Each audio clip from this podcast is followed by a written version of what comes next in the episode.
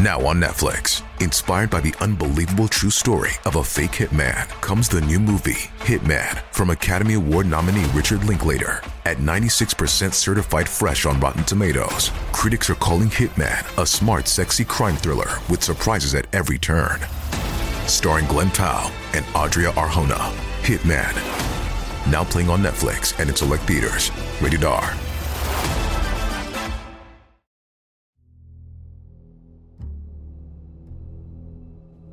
E aí, pessoal, tudo bem com vocês? Mais uma quarta-feira, mais um dia de caso. E eu tô aqui para fazer uma pergunta para vocês hoje. Você já ouviu falar do julgamento do século? Se você tem mais ou menos a minha idade, eu tenho 23 anos, né? Sou jovem, ou é um pouco mais velho, eu acredito que você deve conhecer. Muita gente já ouviu falar nessa frase famosa, mas às vezes não sabe a que caso isso se remete, né? A que, fa a que fato isso leva, né? Então eu tô aqui hoje para contar sobre esse caso que é muito falado até hoje, e principalmente nos Estados Unidos, mas é muito falado no mundo inteiro. Inclusive ganhou muito destaque nos últimos anos. Oriental James Simpson, mais conhecido como O.J. Simpson, foi um jogador de futebol americano profissional e ele se destacava no esporte pela sua velocidade e evasão dentro de campo. Ele jogou em times como São Francisco 49ers e o Buffalo Bills, times muito famosos. He was clearly the best running back of the 70s. So if you sort of realize that he's the best running back at a time when the most important part of the offensive game is running the football, I think you could easily argue that OJ Simpson is the most valuable player of the 70s for the entire league. E apesar dele nunca ter ganho um Super Bowl, né, que é o evento mais importante para esse tipo de esporte, o OJ foi o maior corredor da NFL por quatro temporadas. Ele também conseguiu o feito de correr mais de 200 jardas em seis jogos, marca que até hoje ainda não foi alcançada. E para quem não sabe, o futebol americano nos Estados Unidos é muito conhecido e super importante. Equivale à importância do futebol aqui no Brasil, né? E em 1994 ele foi acusado e preso pelo assassinato de sua ex-mulher, a Nicole Brown, e do amigo dela, Ronald Goldman. As vítimas foram encontradas mortas na casa de Nicole, que era ex-mulher de O.J. Simpson, e ficava bem perto da mansão do O.J. Esse caso ganhou uma repercussão assim internacional muito grande, principalmente porque cinco dias depois dos assassinatos, mais precisamente dia 17 de junho de 94, o OJ fez uma fuga policial e foi transmitida ao vivo por todos os canais de televisão do país. Ele foi perseguido pela polícia de Los Angeles quando fugia em um carro Ford Bronco, que ficou bem famoso depois dessa história toda.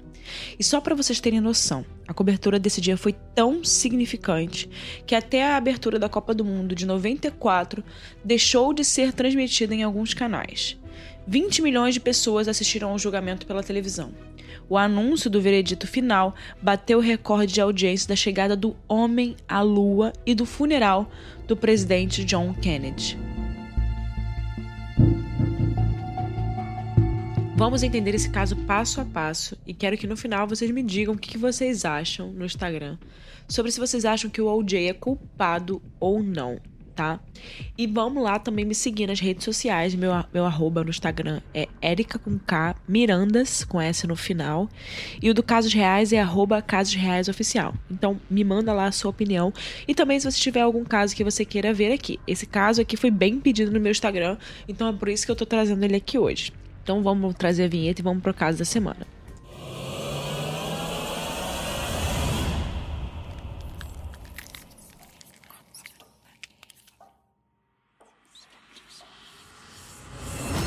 Antes de dar início né, aos acontecimentos daquele dia do crime, eu vou contar um pouco sobre quem era Nicole Brown e como ela e o O.J. se conheceram.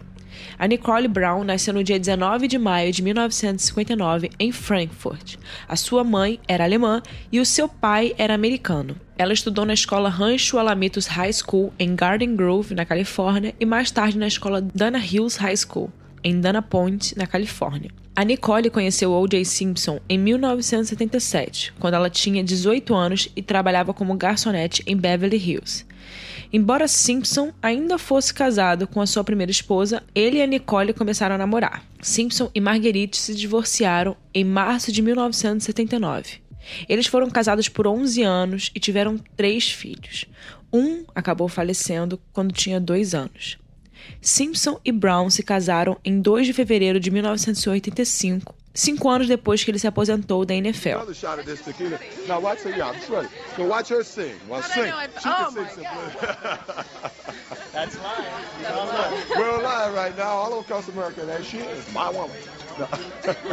I'm taking her tequila. That's why I'm not singing tonight.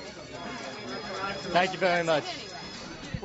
Nesse mesmo ano, o Simpson quebrou com um bastão de beisebol os vidros do carro de Nicole, onde ela havia se refugiado depois de uma discussão dos dois. O casamento durou sete anos e teve dois filhos no meio do relacionamento, Sidney e Justin. E ao longo desse casamento, que, como eu falei, né, tinha algumas discussões, o Simpson foi investigado várias vezes pela polícia por violência doméstica. E dá para ver que os dois tinham um casamento difícil, né? Porque essa é uma das poucas é, discussões que eu citei, né? Inclusive no livro é, O.J. Simpson, né? People vs. O.J. Simpson, tem bastante parte dessas discussões. E o Simpson, né, o O.J., foi investigado várias vezes durante a polícia, né, durante essas vezes que ele tinha essas ligações sobre problemas domésticos, ele foi investigado várias vezes. Em uma carta deixada pela Nicole Brown, confidenciou a explosiva relação dos dois e, que, e acreditava que Simpson a mataria um dia, e ela descreveu seu casamento como um inferno em vida. Entre aspas, Eu queria ser uma esposa maravilhosa, mas ele me fez sentir tão feia. Escreveu Nicole em um bilhete. O Simpson abusou fisicamente de Brown durante o casamento inteiro. De acordo com um boletim de ocorrência policial sobre o o incidente que foi ocorrido no dia de Ano Novo de 1989, Simpson gritou, entre aspas, Não quero mais aquela mulher dormindo na minha cama. Tenho duas mulheres e não quero aquela mulher aqui na minha cama mais. Embora Brown chamou a polícia várias vezes, eles só prenderam o O.J. uma vez. Mas depois a Brown foi lá e retirou todas as acusações. Eu vou ler para vocês uma parte que está escrita aqui no livro American Crime Story, né? O povo contra O.J. Simpson, que fala exatamente desse ano novo, né? Olha, eu vou ler exatamente para vocês. Às 13h58 daquele dia de ano novo, Sharon Gilbert, operadora do 911, né, o serviço de ligação é, quando está precisando de alguma ajuda, atendeu o telefone à sua frente. A princípio, não ouviu ninguém do outro lado, mas o terminal indicava que a chamada se originava da North Rockingham Avenue, em Brentwood. Então ela ouviu os sons. Eram os gritos de uma mulher, seguido de tapa. Outros gritos se seguiram e depois a ligação caiu. Embora ninguém tivesse chegado a dizer uma única palavra, Gilbert classificou a chamada como uma ocorrência de código 2, de alta prioridade, o que requeria uma ação imediata da polícia. Foram ao local o agente John Edwards e a sua parceira, a recruta Patricia Milen Milensky. Pararam em frente a um dos portões da propriedade e o Edwards tocou no telefone. Quem atendeu foi uma mulher, que se identificou como governanta. Entre aspas, não tem nada de errado por aqui, fecha aspas, ela disse. E mandou os policiais irem embora. O Edward retrucou que não sairiam dali antes de falar com a mulher que ligara para o 911. Depois de alguns minutos nesse impasse, uma loura, a Nicole Brown, surgiu perto do portão, cabalhando por detrás de grossos arbustos. Ela vestia apenas um sutiã e calça de moletom sujos. A Nicole desmoronou contra o portão e começou a gritar para os policiais. Ele vai me matar. Ele vai me matar. Fecha aspas. A mulher socou o botão que abriria o portão e atirou-se nos braços de Edwards. Entre aspas. Quem vai matar você? Perguntou Edwards. Ela respondeu, OJ. E ele perguntou, que OJ? O jogador de futebol? É, disse Nicole. OJ Simpson, o jogador de futebol. Ele está com alguma arma? Sim, ela respondeu, muito ofegante ainda, e completou, né? Muitas. Ele tem um monte de armas. E com uma lanterna, o policial iluminou o rosto de Nicole. O lábio cortado sangrava. O olho esquerdo estava roxo. A testa estava machucada e no pescoço havia a marca inconfundível de uma mão. Quando Nicole se acalmou, ela relatou ao policial que O.J. Simpson tinha dado uma bofetada, dada depois um soco e a puxara pelos cabelos. A Nicole virou-se para ele e bradou com indignação. Vocês nunca fazem nada, nunca fizeram nada. Já vieram oito vezes e nunca fazem nada com ele. Fecha aspas. Ela então aceitou prestar queixa contra o marido. E eu peguei só um trecho dessa parte para vocês, né, que eu li do livro, mas tem bastante coisa ali, aconteceram várias coisas depois disso. E a Nicole Brown resolveu tirar as acusações, né, como acontece bastante em casos parecidos, né, de feminicídio, casos que a mulher, né, tem um pouco de medo do marido. Enfim, é enfim, se vocês quiserem saber mais detalhes, tem bastante coisa nesse livro. Ele é bem detalhado, inclusive é um livro muito grande. E fica claro ali que o O.J. Simpson tinha um belo relacionamento com os policiais da região é, de LA, né? Ele, inclusive, os policiais é, costumavam ir na casa de O.J. Ele recebia policiais com uma frequência. Ele tinha um bom relacionamento ali com policiais da região e muitas vezes os policiais acabavam não levando é, essas denúncias para frente, principalmente por causa da amizade que eles tinham com O.J. Simpson. Ninguém tinha coragem. E finalmente Nicole Brown pediu o divórcio. Isso aconteceu em 25 de fevereiro de 1992. Ela citou diferenças irreconciliáveis e nessa época havia registros policiais de três agressões físicas de Simpson contra Nicole. E em 1993, um ano depois, o, Joe, o O.J. chegou a invadir a casa da ex-mulher, que acabou se trancando na cozinha. Depois do divórcio, o O.J. e a Nicole, né, inclusive, estavam ali voltando a conversar. O O.J. queria voltar com ela, então eles ficavam naquele, hum, sabe, mais ou menos, que não estão namorando, mas estão divorciados ele queria muito voltar com ela. Outros amigos falaram que Nicole eh, se esforçou para consertar as peças ali do casamento, mas ela percebeu depois que o marido, né, o ex-marido, era um homem bastante ciumento, obsessivamente ciumento, possessivo e violento durante o casamento e que ia continuar sendo. E com, e com o resultado disso, né, quando ela percebeu que não ia ter jeito, ela interrompeu essa tentativa deles de reconciliação, provocando acessos de raiva ainda piores em OJ. Então vamos agora para o dia 12 de junho de 1994. É um dia fatídico, né, que marcou a vida de todo, todos os envolvidos e dos Estados Unidos. A gente vai para seis e meia do dia 12 de junho de 94. Depois de assistir ao recital de dança da filha, a Nicole Brown resolveu jantar com amigos e familiares no restaurante Mesaluna, em Brentwood, onde o Goldman né, trabalha como garçom. A mãe de Brown acidentalmente deixou seus óculos no restaurante. E o Goldman se oferece para parar na casa de Brown, de Nicole, depois para deixar os, os óculos. Às 10h45, o Brian Cato, que é o hóspede de Simpson em sua mansão em Rockingham, e apenas alguns quilômetros de distância da casa de Nicole, houve um barulho de batida do lado oposto de sua parede e sai para dar uma olhada. Às 10h55, um vizinho avista sozinho o Akita branco de Brown, de Nicole Brown, latindo com as patas todas ensanguentadas, como se ele quisesse falar alguma coisa para esse vizinho de Nicole, né? Ele queria falar, queria mostrar alguma coisa que estava acontecendo. Akita branco é uma raça de cachorro, tá, gente?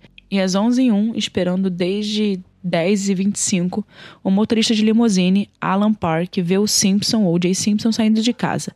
Poucos minutos depois, o Park leva o O.J. ao aeroporto internacional de Los Angeles para seu voo para Chicago. Às 11h45, o O.J. O.J. parte para Chicago. À meia-noite e 10, o cachorro de Brown leva os vizinhos aos corpos de Goldman e Nicole, que estão perto do portão da casa. Às 4h15 daquela madrugada, o O.J. se hospeda em um hotel em Chicago. Às quatro e meia, a polícia chega à mansão de Simpson, em Rockingham, para informar é, ele da morte de, de, Nicole, mas aí eles descobrem o Bronco, né, o carro de O.J. manchado de sangue e uma luva ensanguentada que correspondia a uma que foi encontrada perto do corpo de Goldman. Ou seja, uma luva estava na cena do crime e outra estava no carro de O.J. E às 10h45 da manhã, com um mandado de busca em mãos, a polícia vasculha a mansão de Simpson e encontra ainda mais vestígios de sangue na propriedade, além daquele que foi no Bronco, né? Ao meio-dia, retornando a Los Angeles após ser informado da morte de Nicole, o O.J. Simpson chega em sua mansão, onde é algemado e levado para a delegacia de polícia, e ele é interrogado ali por horas. O principal suspeito nessa, nesse momento, né, era O.J. Simpson, ex-marido de Nicole e famoso astro do futebol americano.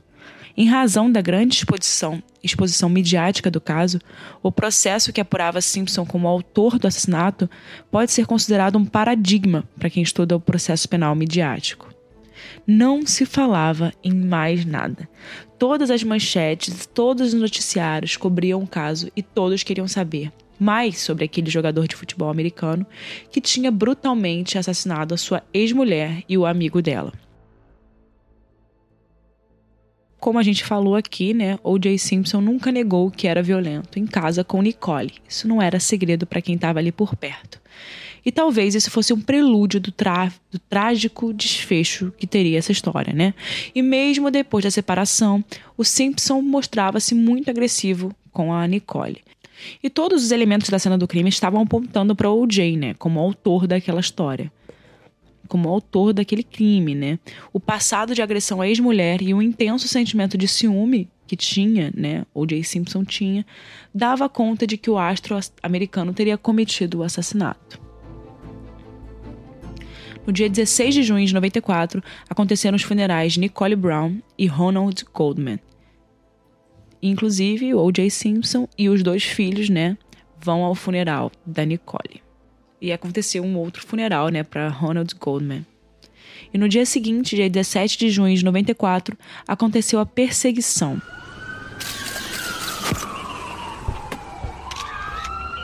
Cinco dias depois do crime, né, e um dia depois do funeral, o O.J., acusado por duplo homicídio, começou uma fuga, sendo perseguido pelas autoridades policiais.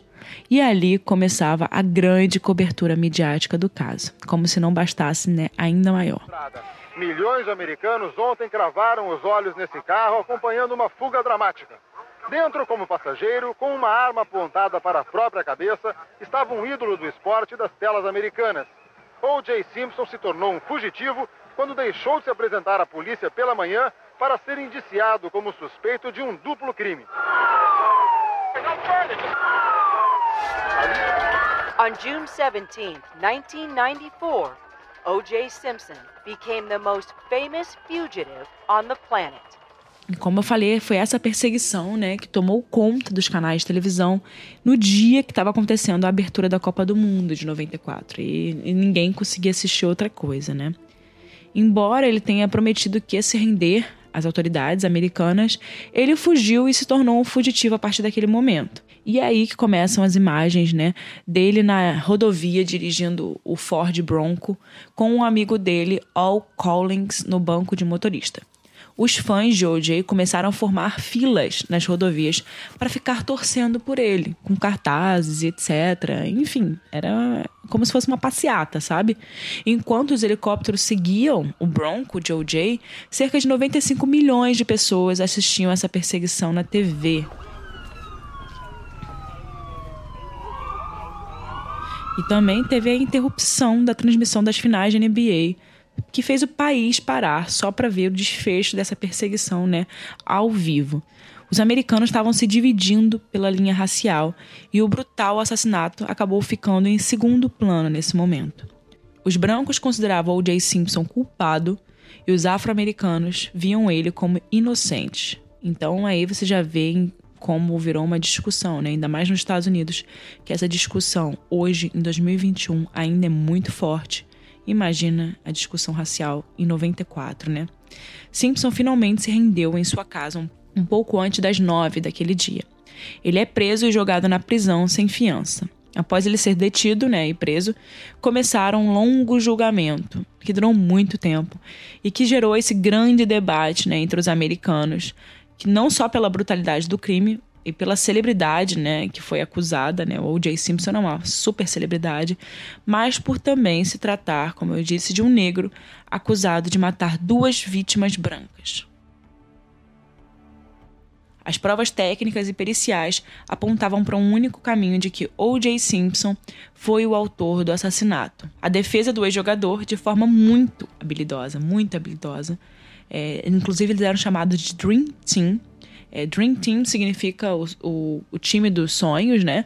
Inclusive, nesse time dos sonhos tinha um dos melhores advogados do, do, dos Estados Unidos. Um deles era o Robert Shapiro, o Robert Kardashian. Ele estava aposentado na época, ele não estava mais atuando e ele resolveu voltar a atuar só por causa do, do caso do O.J., né? Que era muito amigo dele, são advogados muito renomados. E a mulher do Robert Kardashian, né, na época, Kris Jenner, né, mãe da a Mominger, né, a mãe da família Kardashian, era muito amiga da Nicole Brown. E inclusive uma curiosidade aí para vocês, é a filha mais nova, né, da Kris Jenner, a Kendall Jenner, ela tem Kendall Nicole Jenner no meio do nome, é, que a Kris Jenner resolveu dar como, como uma lembrança, né, de Nicole Brown. A Kris Jenner era uma amiga muito próxima de Nicole e isso, inclusive, foi uma questão muito forte na época, porque como o Robert Kardashian, que era o pai das Kardashians mais velhas, estava é, defendendo o O.J. Simpson, a, por outro lado, a Kris Jenner estava defendendo a amiga dela, né, que havia falecido, e o principal suspeito era o melhor amigo do marido e o, o ex-marido dela, né? Enfim. Bom, então a defesa do ex-jogador, que foi de forma muito habilidosa, né? Eles fizeram um trabalho muito bem feito ali em defendendo o ex-jogador, que era o trabalho deles, né? Levou essa discussão racial, né? Eles fizeram toda a defesa em cima dessa discussão da questão racial, negando totalmente a autoria do delito dele. Bom, esse julgamento pelo júri durou 372 dias. No dia 13 de março de 95, o detetive Mark Furman, né, que estava ali responsável pelo caso, é interrogado e nega ser racista. Ele também se opõe à teoria de defesa de que eliminou a investigação ao adulterar as evidências. No dia 4 de abril de 95, o criminologista Dennis Funk admite que os protocolos adequados não foram totalmente aplicados na hora da cena do crime. Bom, vocês já conseguem ver que tiveram vários problemas ali, né, durante é, a investigação de adulteração de evidências, né, de algumas coisas que foram perdidas. Isso também ajudou um pouco para que o O.J. Simpson, né, saísse um pouco melhor nesse julgamento. Então, esses problemas ali também na cena do crime, que os policiais erraram um pouco e etc, também facilitaram o lado da defesa de O.J. Simpson, né? E aí, vamos para a parte né, mais emblemática. Eu estou tentando aqui resumir um pouco desse julgamento, que é muito grande. Inclusive, esse caso, a maior parte dele não é o caso em si, é o julgamento. Então, se vocês quiserem ver a série né, no Netflix, vai ter o julgamento inteiro. É até mais sobre, sobre justiça, né, sobre é, como funciona um pouco da justiça ali, né, nesse caso, do que sobre o caso em si, né. No dia 15 de junho de 95, O.J. Simpson experimenta as luvas de couro na frente do júri. São aquelas luvas que foram encontradas na cena do crime e que se coubessem alguém, né, é, seria o dono ali da, da luva, né. Inclusive nessa, nessa parte aí, teve aquela famosa frase, né? Entre aspas. Se não couber, você deve absolver. Fecha aspas. E essas luvas eu acho que são a, é a prova mais lembrada de todo o julgamento, né?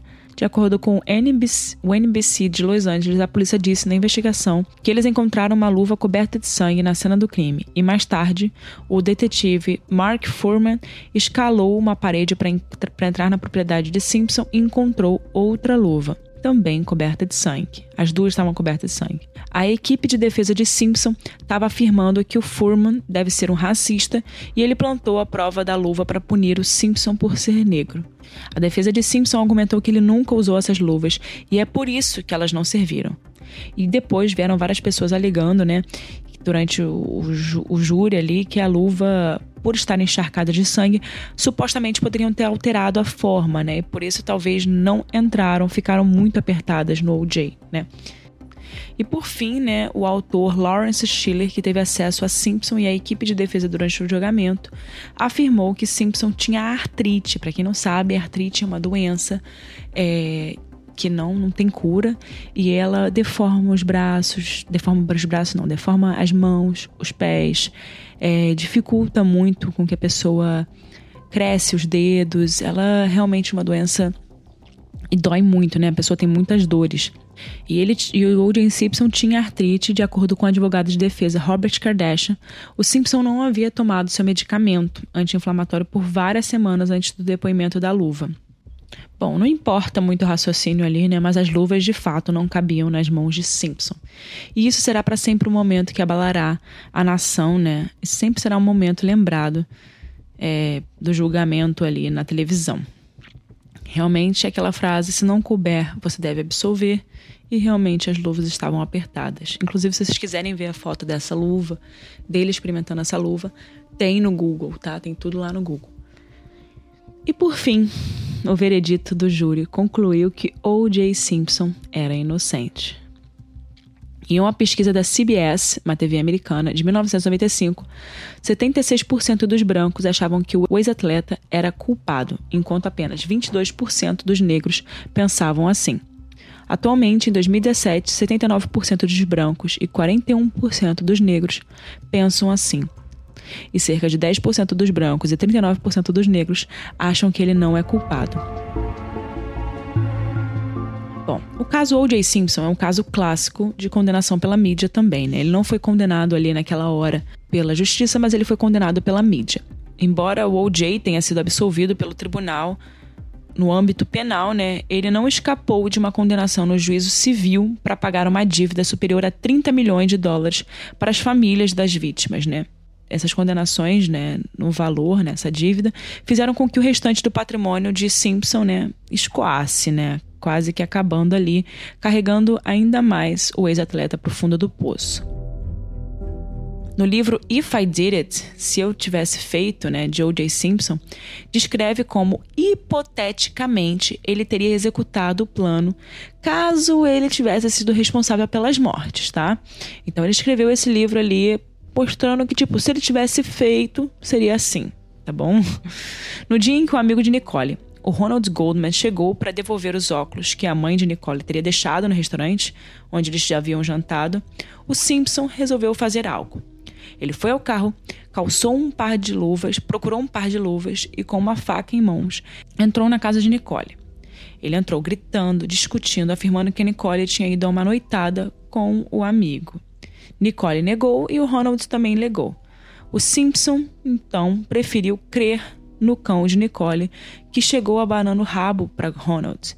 E nesse momento, Simpson teve um ataque de raiva e gritou: Você já esteve aqui. Fecha aspas. Simpson parte para cima de Ronald nesse momento e com a faca que havia trazido do carro, ele atinge Ronald com dezenas de facadas.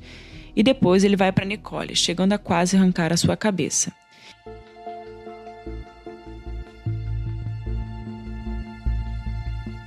A frieza com que o O.J. Simpson narra a história no livro desperta ódio, ódio de quem leu, né? Muitas pessoas leram esse livro na época e fizeram manifestações contra a venda do livro, né? Porque ele estava ganhando dinheiro com isso.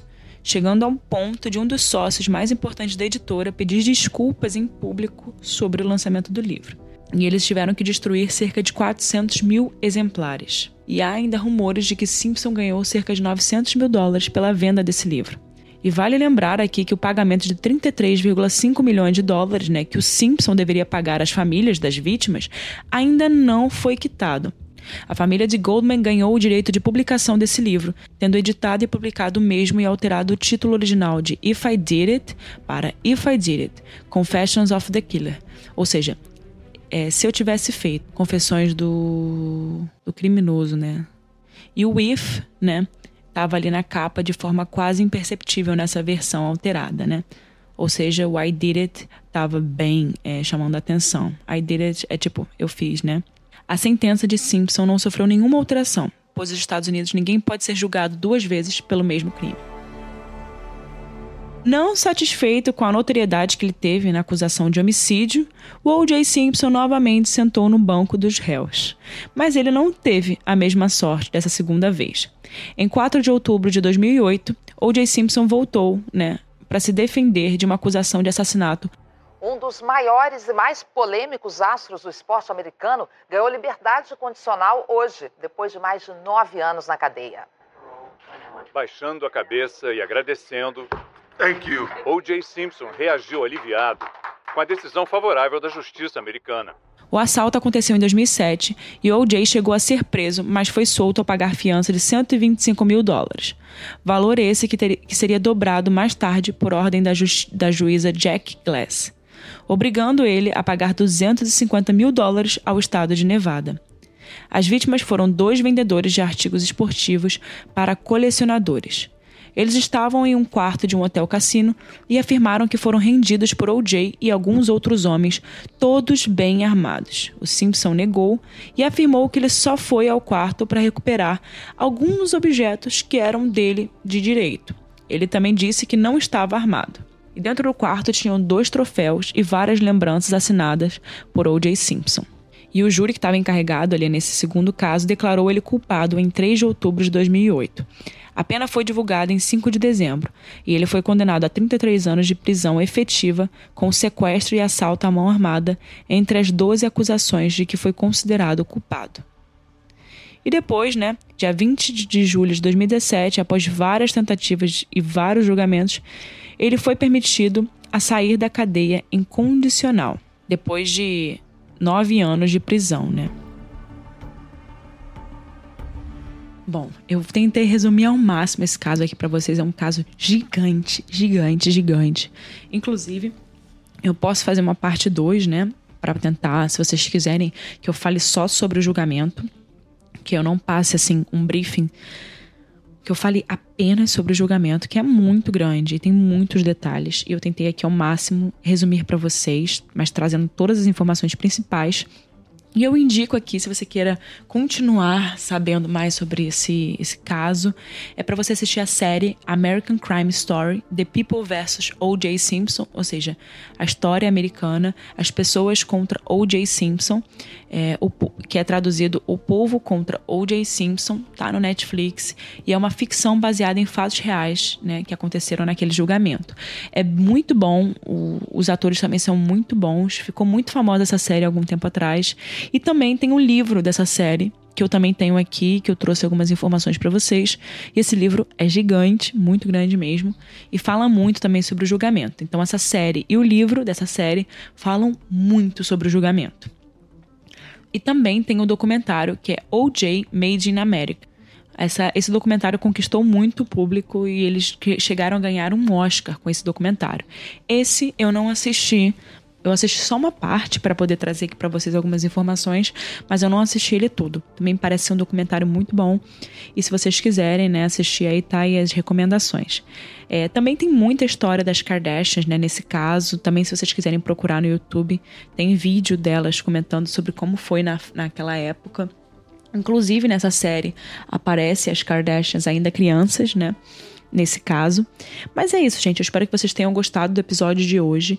Eu trouxe ele aqui a pedido de alguns, de alguns ouvintes que me mandaram pelo Instagram. Então, se você quiser também ver um caso aí que que você gosta, me manda lá no Instagram que eu posso trazer aqui para vocês. Eu conheço esse caso há muito tempo, já estudei ele há algum tempo atrás, mas eu não trouxe aqui, inclusive não, não sei porque eu não tinha trazido esse caso aqui até hoje, mas é porque realmente é um caso muito grande e que para mim é meio óbvio o que aconteceu, né?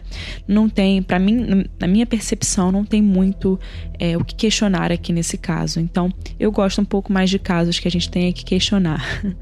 então é isso. Eu quero saber a sua opinião. Se você também, se você já tem o seu lado aí desse caso bem bem definido, ou se você ainda tem aí a sua opinião, ou se você tem alguma dúvida aí desse caso, me manda lá no Instagram, eu quero saber a opinião de vocês. E vamos pro próximo caso, até semana que vem. Pessoal, espero que vocês tenham gostado. Um beijo.